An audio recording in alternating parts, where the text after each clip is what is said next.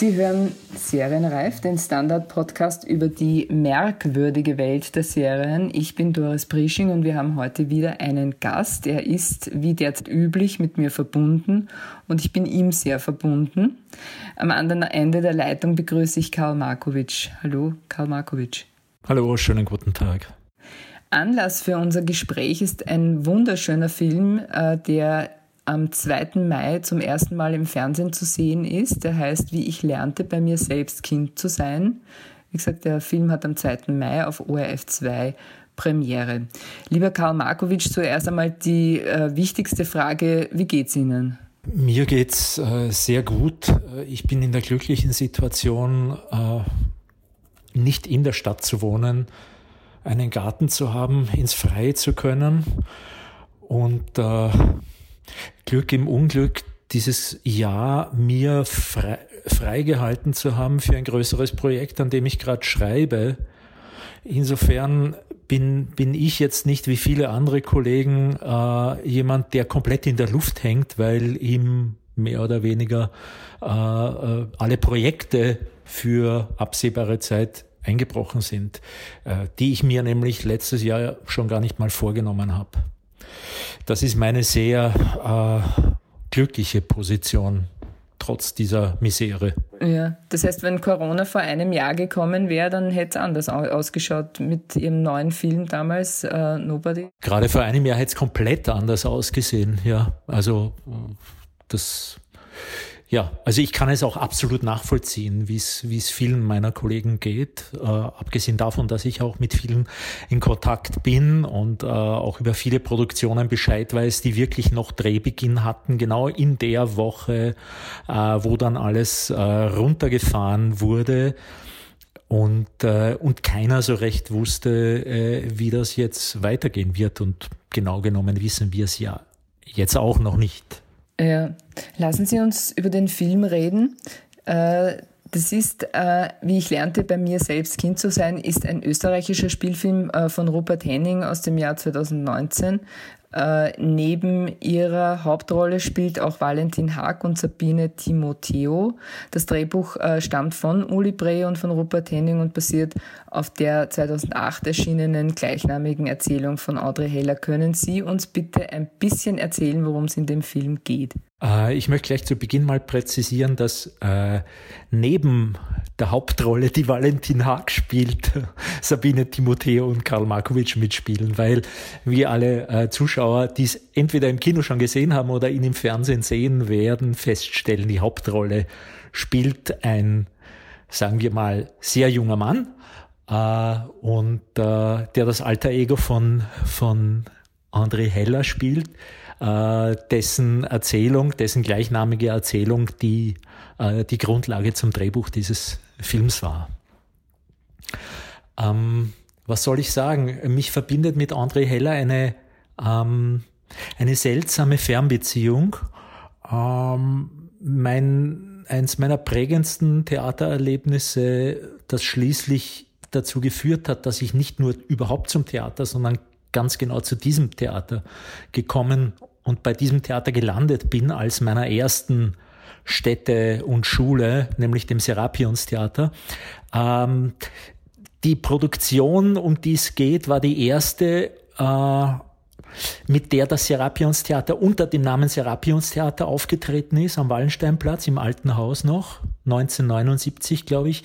Ich bin mit einigen anderen Oberstufenklassen meines Gymnasiums in eine Schülervorstellung der Produktion Der Gaulschreck im Rosennetz äh, äh, äh, dort zu Besuch gewesen im Serapionstheater und mich hat diese Vorstellung komplett äh, äh überwältigt. Und in dieser Produktion, um es jetzt nicht allzu lange auszubreiten, gab es zwei Erzählerstimmen, die diesen Roman von Herzmanowski Orlando in einer gekürzten Fassung, äh, die praktisch die Überleitungs- und äh, äh, Erklärungstexte gesprochen haben. Und eine Stimme war der Helmut Qualtinger und die andere Stimme war der André Heller. Äh, tatsächlich begegnet bin ich dem André Heller von Angesicht zu Angesicht aber erst im Zuge der Dreharbeiten dieses Films.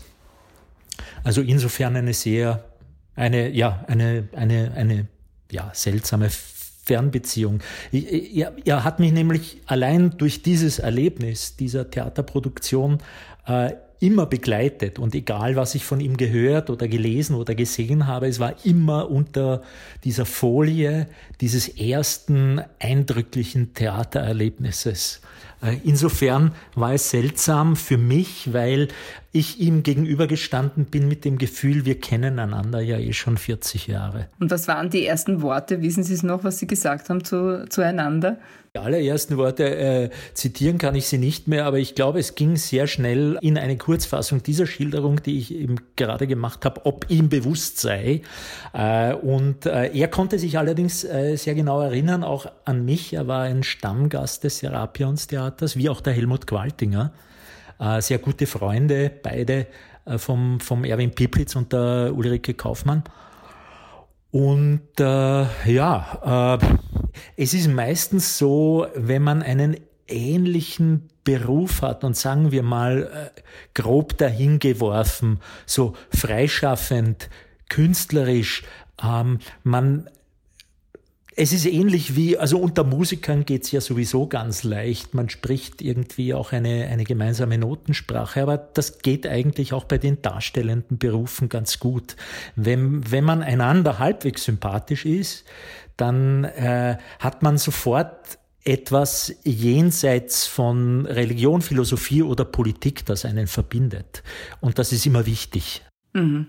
Das heißt, Sie waren innerhalb kürzester Zeit auf einer Wellenlinie. Ja, ja, würde ich schon sagen. So unterschiedlich wir auch sind, vom Charakter, vom, vom, von, von, den, von den Geschmäckern, von den Lebensweisen. Aber das ist ja das Schöne. Man kann sich mit Menschen gut verstehen, äh, die mit, mit denen man sehr viel nicht teilt. Das Wichtige ist ja, was teilt man mit jemandem? Was haben Sie geteilt über die Figur? Weil Sie spielen sozusagen, äh, Paul heißt das Kind im Film, aber es ist natürlich eben äh, der kleine André Heller und Sie spielen Pauls, also André Hellers Vater. Und das ist, äh, kann man sagen, und ich untertreibe jetzt wahrscheinlich ein bisschen, eine komplexe Persönlichkeit. Unter anderem hat er nicht zu viel zu verraten, ein Faible für ein Liedstück. Das heißt, äh, irgendwo auf der Welt gibt es ein kleines Stückchen Glück, das durchzieht auch den Film, äh, dieses kleine Stückchen Glück. Und er ist, kann man so sagen, und das ist jetzt wahrscheinlich wieder ein bisschen provokant, er ist ein gesellschaftlich legitimierter Irrer. Kann man das so sehr verkürzt sagen? Würden Sie dazu stimmen? Ja, also in der Erzählung und vor allem in der Verfilmung ist er das, wie er es tatsächlich war. Darüber schweigt äh, ja auch André Heller. Die Erzählung ist ja auch eine literarische ähm, Verwandlung, wie jede künstlerische Tätigkeit, die ja eine Art Verwandlung ist. Und das ist mit Sicherheit auch eine sehr starke. Man schützt sich und das Privatleben ja immer auch bis zu einem gewissen Grad, auch wenn man darüber erzählt. Und André Heller tut das hier mit Sicherheit auch. Dazu kommt, dass es ja noch eine zweite Verwandlung durch das Drehbuch, eine dritte Verwandlung durch das Drehen selbst, die Inszenierung, eine vierte Verwandlung durch die Darstellung der einzelnen Schauspieler, die jetzt die einzelnen Figuren spielen, gegeben hat. Äh, jetzt ähm, ist es gerade bei so einer prononcierten Figur wie dem Roman Silberstein, äh, äh, dem, dem, dem Vater von Paul Silberstein, äh, der Hauptfigur des Films eben, den ich spiele, den Roman Silberstein, so jetzt kennt sich überhaupt niemand mehr aus mit den Namen, wie auch immer, diese Figur ist ja sehr, äh, sehr, sehr, sagen wir mal, nicht nur ambivalent, sondern auch sehr exponiert in, in, in seiner ja, in seiner, in seiner ganzen Wut. Und Wut beschreibt, beschreibt ihn sehr gut. Alles, er tut alles wütend. Er ist ein Wüterich. Er rächt sich an der Welt für Verletzungen, für, äh, für, äh, für Schmähungen, äh, die ihm widerfahren sind. Und er rächt sich aber an allen. Also an der Menschheit und, und dann insbesondere halt aber an seiner Familie, was das ganz Schlimme ist, an seiner Frau, an seinen beiden Söhnen. Ähm, bei der Darstellung dieser Figur stand ich vor der Entscheidung, entweder zu kapitulieren, gleich zu sagen Nein, oder zu sagen, das wird eine absolute Fantasiearbeit. Ich werde mich sicher nicht mit André Heller treffen und über seinen leibhaftigen Vater sprechen. Das hätte ich jetzt aber auch enttäuschend gefunden, ja, wenn man sich zusammensetzt und sagt, du, du wie war denn der, ja, so. Ich kann mir schon Situationen vorstellen, wo das äh, notwendig gewesen wäre. Äh, in dem Fall schien es mir äh, in jedem Fall unnotwendig oder sogar im Gegenteil ungehörig, wie Sie richtig sagen. Ähm, ich habe aus dieser Figur, die ja wirklich weitaus mehr eine Figur als ein ein, ein kompletter Mensch ist. Wir erleben ihn eigentlich in Momentaufnahmen, in schrecklichen Momentaufnahmen, wie er seinem Sohn widerfährt, auch durch die Augen dieses extrem fantasiebegabten neun- oder zehnjährigen oder elf, elfjährigen Burschen oder zwölf, jetzt weiß ich es auch nicht mehr genau, aber in dieser, in dieser Altersklasse. Ähm, und da habe ich, da habe ich einfach gesagt, ich, ich versuche, äh, ohne jetzt zu akademisch und analytisch äh, uh, zu werden, jetzt einen, eine, eine, die Fassade eines Menschen darzustellen, der wirklich der Welt nur noch als Fassade gegenübertritt, in einer Art wütenden, äh, Versteinerung, der keinen Raum lässt, in seine Tiefe mehr vorzudringen, der sich so geschützt hat, dass er praktisch fast wie ein zweidimensionales Wesen ist und der nur in ganz wenigen Momenten, wo er entweder im Drogen oder im Fieberwahn schon der, seiner Letz, seines letzten Stündchens ist, so irgendwie eine Art von Verletzlichkeit und Seele aufblitzen lässt aber in den meisten Momenten, wo er halt mit der Umwelt in einer, in einer, in einer Scheinverbindung ist, äh, so ein, ein, ein, ein Unwesen fast. Er hat aber schon insofern seinem Kind etwas gegeben, als, das, als der Sohn, der Paul, von ihm wahrscheinlich gelernt hat, dass man seinen eigenen Weg gehen muss, sich selbst treu bleiben muss und wenn es quasi das Letzte ist, was man tut. Oder liege ich da falsch? Nein, falsch mit Sicherheit nicht. Ich glaube nur nicht, dass das eine, eine, eine bewusste Gabe war oder ein bewusstes Geschenk, das der Roman jetzt seinem Sohn gegeben hat, sondern der Roman in seiner Pfiffigkeit, in seiner in seiner, in seiner ganzen Selbstständigkeit, äh, die durch die Umstände seiner Familiensituation ihm schon früh abverlangt wurden, hat einfach selbst aus den widrigsten Umständen das Optimum herausgeholt und hat gesagt, wenn mir das Leben äh, in dieser Beziehung äh, so eine karge, äh, zähe Nahrung gibt, dann werde ich meinen Seelenmagen eben auf diese karge, zähe Nahrung einstellen. Aber ich werde mit Sicherheit nicht verhungern und ich werde mit Sicherheit keine Mangelerscheinungen äh, davontragen. Ich stelle mich einfach ein und, und, und um. Und da sind wir ja eh wieder bei der Verwandlung. Also das zeichnet ja und hat mit Sicherheit den Menschen, den Künstlermenschen André Heller, äh, auch schon als Kind ausgezeichnet oder gerade als Kind. Äh, äh, Kinder sind in dem Sinn, auch wenn das jetzt ein bisschen äh, idealisierend klingt, aber ich sag's trotzdem, Kinder sind in dem Sinn alle Künstler, weil sie überhaupt kein Problem, keine Schwierigkeit mit Verwandlungen haben, weil dieses Spielen, diese äh, diese diese Fantasieleistungen, die ein Kind mühelos, weil es noch keine allzu großen Konventionen äh, mit sich herumschleppt, ähm, äh, die dieses, die ein Kind mühelos leisten kann, die, äh, die hinüber zu retten ins Erwachsenenleben, äh, fällt vielen äh, Menschen sehr, sehr schwer. Und äh, da sind wir ja beim Titel, nicht? Äh, dass, dass, wie wichtig das ist. Der gängige Vorwurf ist ja dann sozusagen, dass, das die, dass die Schule es austreibt oder das System, sagen wir so. Sehen Sie das auch so? Nein, ich bin, ich hüte mich davor, ähm, zu verallgemeinern oder einen, äh, äh, das, das eine herauszugreifen. Es ist immer in allem und das macht das Leben ja auch so schwierig und gleichzeitig so aufregend. Es ist ja immer eine Summe und vor allem Fülle, meistens undurchschaubare Fülle an Faktoren, die zusammenkommen und dann erst in ihrer Zusammenstellung, in ihrer Mischung, äh, in ihrem Prozentanteil, wie was, wie viel wovon vorhanden ist, etwas dann ausmachen.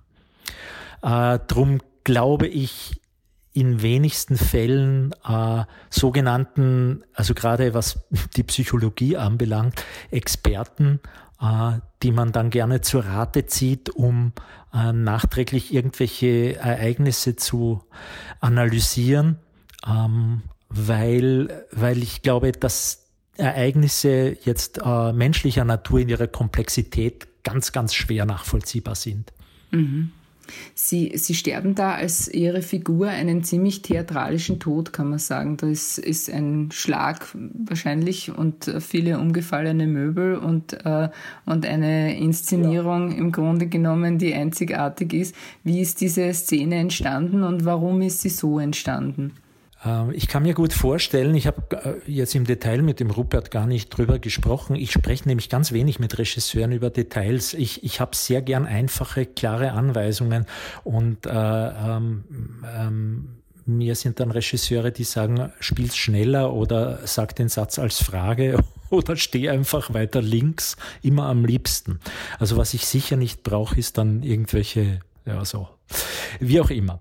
Äh, aber der Rupert ist gerade bei dieser Szene sehr stark vom von, von der Oper ausgegangen. Die wir, äh, wir hören zwar keine Opernmusik, aber praktisch den Opernkomponisten schlechthin, Verdi mit dem Requiem, mit dem berühmten äh, Dies Irae Motiv aus, äh, aus, dem, äh, äh, aus dem Requiem. Äh, und äh, nicht Dies Irae ist ein Blödsinn. Äh, es ist jedenfalls ein eine berühmte Stelle aus dem Verdi-Requiem. Und äh, ich glaube, dass er davon ausgegangen ist, von dieser Opernhaftigkeit, weil er auch in dieser Figur, in dieser ganzen Äußerlichkeit, auch in dieser ganzen Fassaden- und äh, Kulissenhaftigkeit, von der ich gesprochen habe, in einem vielleicht hilflosen Vergleich, aber ich glaube, er trifft ihn zumindest in der Hilflosigkeit doch noch am ehesten, äh, dass, dass ihm gerade das als das Entsprechende erschien, diese, diese äh, praktisch eine große, eine große Opern Tragödie daraus zu machen, was es ja dann im Endeffekt der Tod eines Menschen, ich, ich denke jetzt an den Fall der Roman, jeder stirbt für sich allein, also an den Titel. Und das tragisch ist und dann, dann ist es für nichts und niemanden. Nicht? Es ist eine Rieseninszenierung. Es ist ein wahnsinniges Brimborium, wie sich da eine Kreatur ge gegen sein, seine Auflösung und gegen sein Ende stemmt und dann ist es auch noch für nichts und niemanden. Und in dem Fall noch ärger, äh, alle freuen sich nachher. Es, das Leben kehrt durch, mit, mit, mit dem Tod von Roman Silberstein kehrt das Leben in diese Familie zurück. Die Farben ändern sich, die Musik wird heiter, die Farben werden bunter, Sonne ist wieder da hinter den Regenwolken im Film. Also es ist ja äh, doppelt grotesk, dieser Tod. Ja, ja. Es ist wie wenn, äh, wie wenn eine ganz große Schwere davon abgefallen wäre durch diesen großen Abgang einer Diva. Kann man das so sagen? Er, er beschreibt es auch in der Erzählung André Heller äh, mit, mit ähnlichen Worten, dass, dass so eine Last, eine Schwere plötzlich weg von, von den Schultern. Also sie schienen alle wie erleichtert plötzlich. Jeder hat sich anders bewegt und äh, ja. Was für ein schreckliches Vermächtnis eigentlich, oder? Ich, das war irgendwie das Erste, wo man gedacht hat, ich meine, ihm wird es wurscht sein, dem Vater, weil er es nicht mehr erlebt, aber im Grunde genommen, das ist doch das Schrecklichste überhaupt, wenn man sagt, was bleibt von einem Menschen? Äh, Nichts außer eine schlechte Erinnerung und eine Erleichterung, dass er nicht mehr da ist. Ja, Wobei man kann es natürlich, wenn man will und aus, aus allem etwas Positives nimmt, das als ein schönes Vermächtnis wieder betrachten, dass man sagt, aber immerhin hat sein Tod etwas Schönes gebracht. Kann schon sein, ja. Äh, ich möchte zu André Heller noch was sagen. Was hier nämlich mir auffällt, ist, äh, der André Heller ist ein total interessantes Phänomen, nämlich in der Wirkung auf seine, auf die Menschen. Er entzweit nämlich unglaublich. Es scheint so zu sein, dass man ihn entweder total verehrt oder ihn genauso absolut verachtet. Ich höre sogar von Abendgesellschaften unter Freunden, bei denen es fast eine Schlägerei gab, als man sich zu André Heller austauschte. Können Sie das nachvollziehen? Wieso, wieso polarisiert dieser Mensch so? Wieso, weiß ich nicht. Also, der fällt mir schwer. Ich werde es fürchtig wieder versuchen, äh, eine Erklärung zu finden und werde mich dann ärgern drüber, dass ich mich in endlosen Schachtel setzen äh, äh, gedreht habe. Ähm, ich kann sie auf jeden Fall nachvollziehen. Es ging mir eine Zeit lang auch so. Äh, und zwar, ich glaube, das ist das Phänomen, dass er, äh, und das hat er ja bewusst vollzogen, aus sich selbst eine, eine Kunstfigur gemacht hat, die er im tiefsten Inneren ja nicht ist oder diese Kunstfigur ist wirklich nur ein sehr spezieller Teil. Das ist wie ein Hybrid von ihm selbst, herausgezüchtet und veredelt aus der, aus dem, aus dem Stammgewächs äh, André Heller wurde diese Kunstfigur mit, seinen, mit seinem Impresariohaften und seinen Liedern und seinen Texten und seiner Selbstinszenierung und seinen schönen äh, Gewändern, seiner geschmackvollen Kleidung und seiner unglaublich gestalteten Innenstadtwohnung und seinem Garten in Marrakesch oder was auch immer. Das ist das eine. Dass der eigentliche Mensch, Mensch, Mensch, André Heller, der niemanden was angeht und das ist auch nur eine Hypothese von mir, weil ich kenne ihn ja auch überhaupt nicht. Aber ich vermute es, dass der all das in Wirklichkeit von heute auf morgen auch weggeben könnte. Er ist nicht abhängig davon, er braucht es nicht, aber er kann es und er hat es. Deswegen bedient er sich dessen, weil es ihm Freude macht und Spaß, weil er gerne spielt. Er spielt mit dem und er spielt auch mit dieser Kunstfigur. Äh, und das macht, das bringt eine große Befremdung glaube ich, äh, buchstäblich, weil man nie sicher ist, wer ist der eigentlich? Und das kann so quasi, das kann doch nicht sein, dass jemand wirklich so ist die ganze Zeit.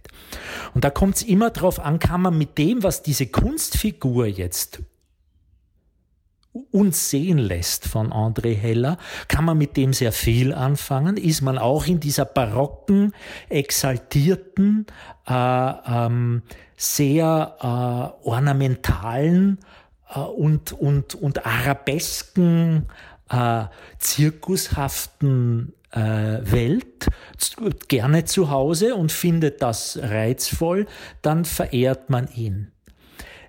Hat man das Gefühl, dass das oberflächlich, talmihaft, äh, banal, äh, dem, dem, dem Leben keine, keine wirkliche entsprechende Tiefe gegenüberstellende Spelastik ist, dann glaube ich, kann ich mir gut vorstellen, dass man in Gefahr kommt oder, oder dass man, äh, dass, dass man scheinbar den Menschen André Heller äh, äh,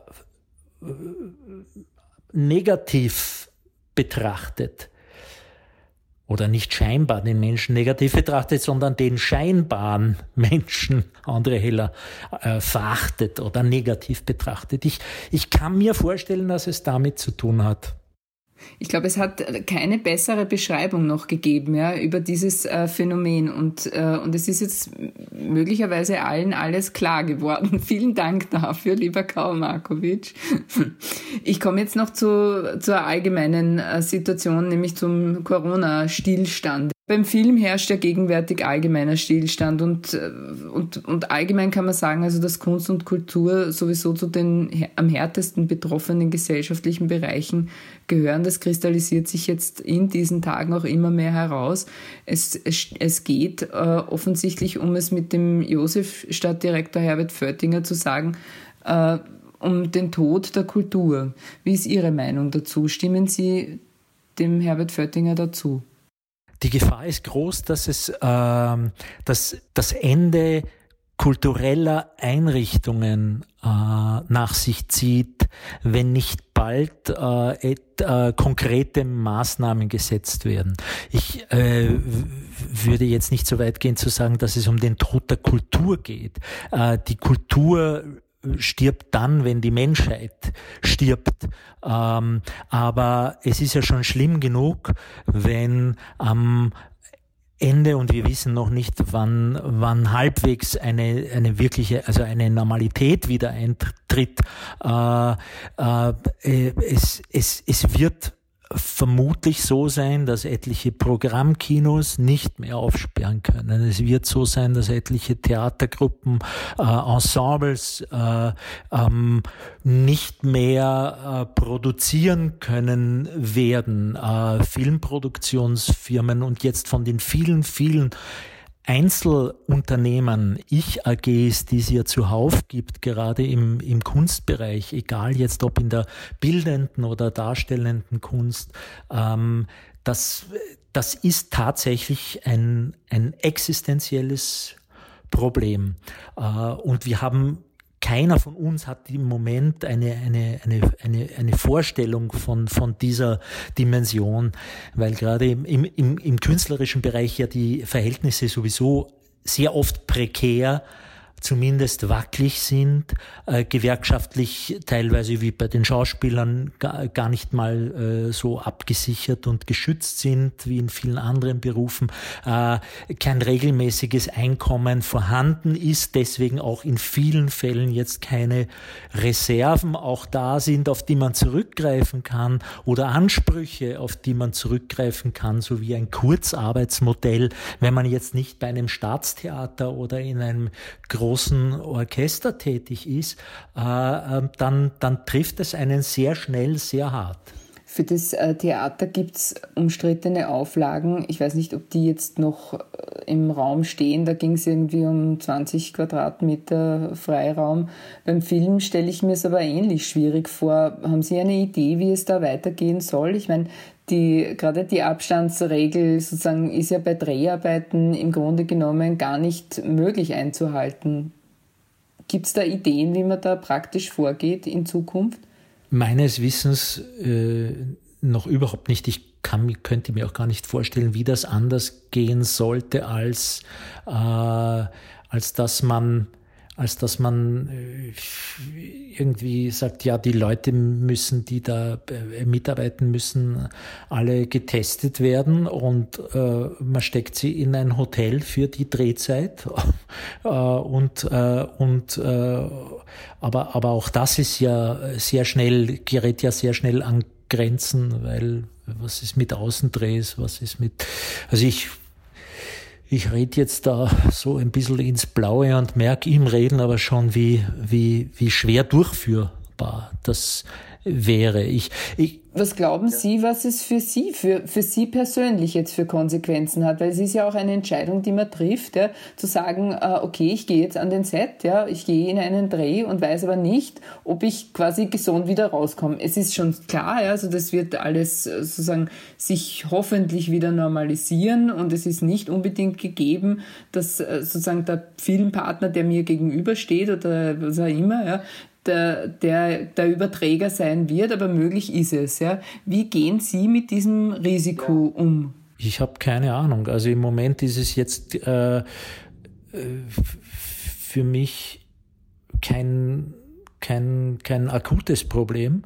Ich habe mir noch überhaupt keine Gedanken drüber gemacht. Ich glaube äh, ich glaube nicht, dass es vor einem halben Jahr so weit sein wird, dass wir wieder so etwas wie normale Dreharbeiten haben werden oder halbwegs normale, wenn überhaupt.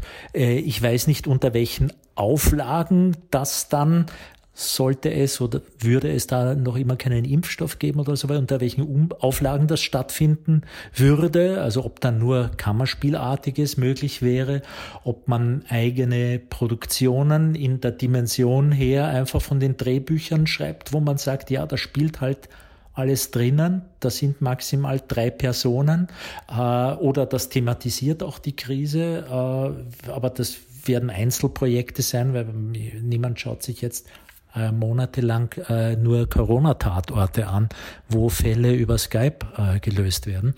Ähm, zum Beispiel.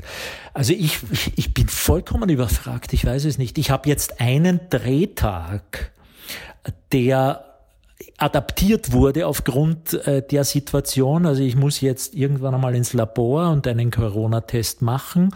Äh, das ist eine Szene mit einem anderen Darsteller. Das wäre eigentlich eine Szene gewesen mit 50 Komparsen in einem Veranstaltungsraum. Das wird jetzt vor Greenscreen gedreht und das wird dann nachher zusammen montiert, äh, wenn es wieder möglich ist, auch, oder die, die Leute werden dann irgendwo dann einzeln gedreht, es wird dann später hin montiert. Also in ganz kleinem Rahmen äh, werde ich es demnächst erleben. Äh, äh, man hat es ja auch schon gesehen bei diesem äh, einen Konzertevent, das der ORF initiiert hat, nicht mit welchem Aufwand das verbunden ist und äh, gleichzeitig welche Seltsamkeit das aber auch ist. Also es vermittelt ja das Gegenteil von Normalität. Ich weiß auch gar nicht, ob man damit wirklich was Gutes produziert, äh, dann im Endeffekt. Mit gut meine ich jetzt etwas, was der Situation gerecht wird, weil es sie ja nicht thematisiert auf der einen Seite, aber die Situation selbst immer Teil dessen ist und, und wo sie gerade eigentlich überhaupt nicht hingehört, ne, dort. Und noch dazu jetzt bei einem Konzert oder bei einer bei einer Theateraufvorführung oder sowas, äh, wenn dann das Publikum zum Beispiel fehlt oder ich weiß nicht, man verkauft nur ein Drittel der Plätze oder 50 Prozent der Plätze und überall sind Freiräume dazwischen oder äh, keine Ahnung, alle sitzen mit Mundschutz da. Ich, ich weiß nicht, äh, keine Ahnung.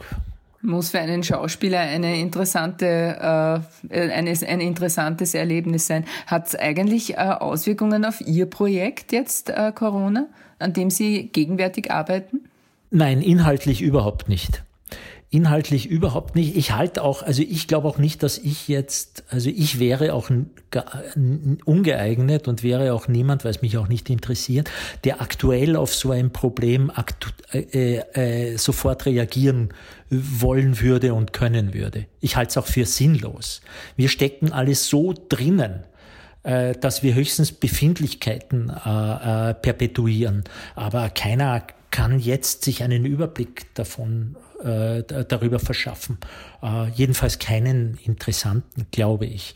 Das wird dann frühest möglich sein, wenn wir wieder einen, eine Art Normalität erreicht haben und das irgendwie als eine Epoche hinter uns liegt. Ähm, das Projekt, an dem ich jetzt arbeite, ist 15 Jahre alt und bietet mir äh, allein aufgrund seines, äh, seines äh, der, des sagen wir mal, des Genres und des Spiel, der Spielorte eine schöne Möglichkeit, auch gar nicht mal Eskapismus zu betreiben, aber schon auch eine, eine, eine Parallelwelt, die das Schreiben ja immer auch ist, äh, zu betreten, immer in der Arbeit. Und ist das ein Film, wenn ich fragen darf, oder, oder worum? Nein, es ist, äh, es, ist, es ist eine Miniserie. Das Projekt ist 15 Jahre alt, äh, äh, also äh, so, so alt, also aus einer Zeit, wo es Miniserie noch gar nicht gegeben hat. Äh, ähm, war noch gar nicht so konkret in diesem Format halt angesiedelt, weil ich ja auch noch nicht davon wusste, aber hat sich jetzt äh, nachdem es mir richtig schien, dass der spätestmögliche Zeitpunkt gekommen wäre, um das, um damit, um damit noch wirklich ähm, etwas anfangen zu können, was auch, was auch wirklich neu und interessant und spannend ist, äh, dass es sehr passend plötzlich ist, auch durch dieses Format, das sich da in den letzten Jahren entwickelt hat und auch durch die Möglichkeiten, finanzielle Möglichkeiten, die potenzielle Produzenten in diesem Bereich zur Verfügung stellen. Äh, ich muss aber dazu sagen, gerade bei meinem Projekt, das ist noch weit von einem, von, von, von, von einer Realisierung entfernt. Also es gibt da auch noch gar keinen konkreten Auftraggeber, sondern das ist eher noch in der Anbieterphase. Äh, wir tingeln sozusagen noch, ähm, aber wir, wir erwarten schon ernsthafte äh, Angebote, glaube ich. Ja, die müssen kommen. Das kann ja wohl, das kann ja wohl gar nicht anders sein. Es klingt auf jeden Fall schon sehr spannend. Eine Frage habe ich noch zur Krise. Können wir was lernen daraus? Ja. Ich weiß nur noch nicht was. Äh, und ich fürchte, wir werden wieder mal viel zu wenig lernen daraus. Also die Angebote daraus zu lernen sind vielfältig. Eins der ersten Sachen, die, und das ist ja nicht nur mir, es geht ja ganz vielen so, die äh, auf der Zunge lagen, war, was wir imstande sind, wenn es hart auf hart geht, auf die Beine zu stellen.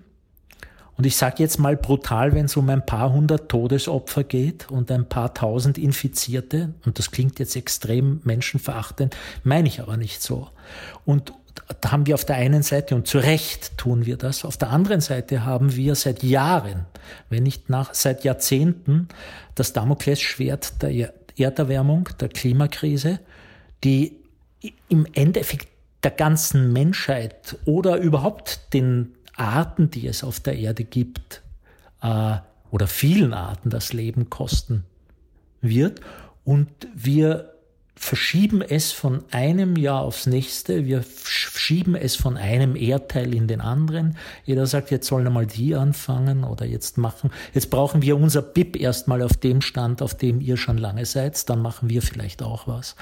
Äh, wir könnten sehr viel daraus lernen. Wir könnten daraus lernen, wie sehr wir uns einschränken können. Wir könnten äh, lernen, wie wir mehr Bahn fahren und äh, auf groteske Flugreisen äh, zu verzichten, die äh, uns über drei Ecken um die Welt führen, weil es der billigste Tarif ist und enorme Mengen an CO2 in ganz gefährdete Regionen äh, verteilen. Also das, und das ist jetzt nur der Umweltbereich, nicht? Das, der private Bereich, wie viele Väter sich jetzt plötzlich um ihre Kinder kümmern, weil sie die Zeit und Gelegenheit haben. Ähm, ähm, ganz viele andere Sachen fallen mir oder würden mir einfallen. Das wäre das wär die Chance, dass es besser wird. Glauben Sie, dass quasi diese Krise oder. Ich würde es gern glauben. Ich würde es gern glauben, als Optimist äh, glaube ich es auch. Äh, ich bin wie alle Menschen sehr ambivalent. Und in dem Moment, wo mein Optimist äh, aus mir gesprochen hat, sagt der Fatalist, es wird wie immer sein.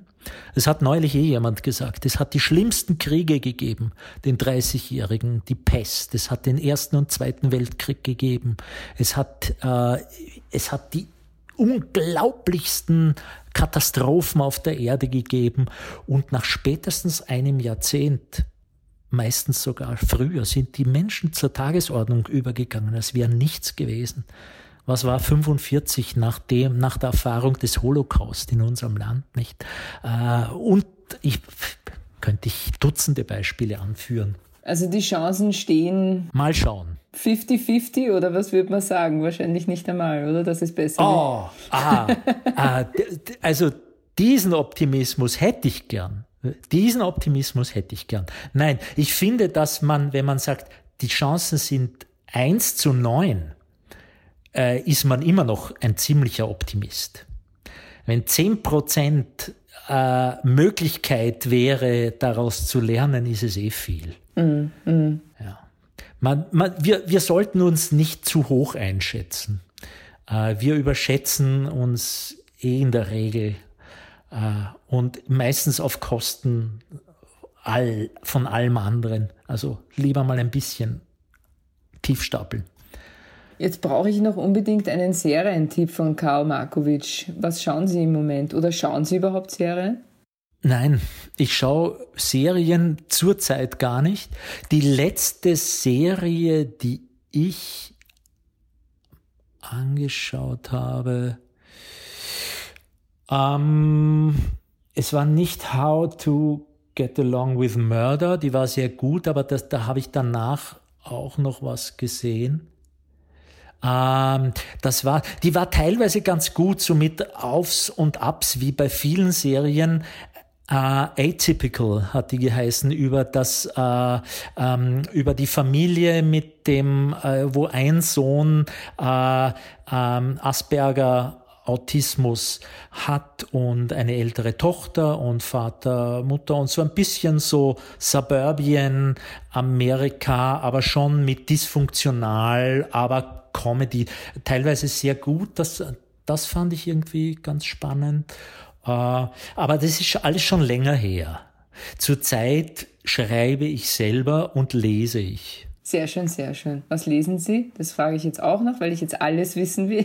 Gerade jetzt, ja, gerne. Ich gebe auch gerne einen Tipp ab in dem Fall, weil es wirklich ein sehr schönes Buch ist. Valerie Fritsch, Herzklappen von Johnson und Johnson. Ihr neuester Roman. Dann sage ich noch, wo man Karl Markovic demnächst sehen kann. Ich habe herausgefunden, am 24. Mai gibt es einen Tatort mit Richie Müller und äh, da sind Sie dabei. Interessant. Ich wusste nicht, dass der am 24. kommt, aber ich habe mich schon gefragt, wann der endlich ins Fernsehen kommt. Jetzt ist es soweit. Und dann gibt es einen Kinofilm und das heißt äh, Der Fuchs von Adrian Geuginer. Ja, der ist allerdings noch nicht mal gedreht worden. Der hätte heuer gedreht werden sollen, aber nicht wegen Corona verschoben worden, sondern weil ein Co-Produzent, das ist ein relativ aufwendiges Projekt, äh, äh, weil es im Form und im, während des Zweiten Weltkrieges spielt und wurde auf um ein Jahr verschoben. Also momentan ist der Drehstart März, April 2021. Ich verstehe, alles klar. Und bis dahin werden Sie dann wahrscheinlich auch Ihre Miniserie fertig haben. Und spätestens dann, wenn die Miniserie gedreht wird, dann treffen wir uns hier wieder. Unbedingt. Und dann sage ich vielen herzlichen Dank, lieber Karl Markovic, für dieses wahnsinnig inspirierende Gespräch. Ich danke auch fürs Zuhören. Ich danke dem Aufnahmeleiter Scholt Wilhelm. Wir hören uns wieder. Bis dahin frohes Schauen und bis bald. Auf Wiederschauen und alles Gute.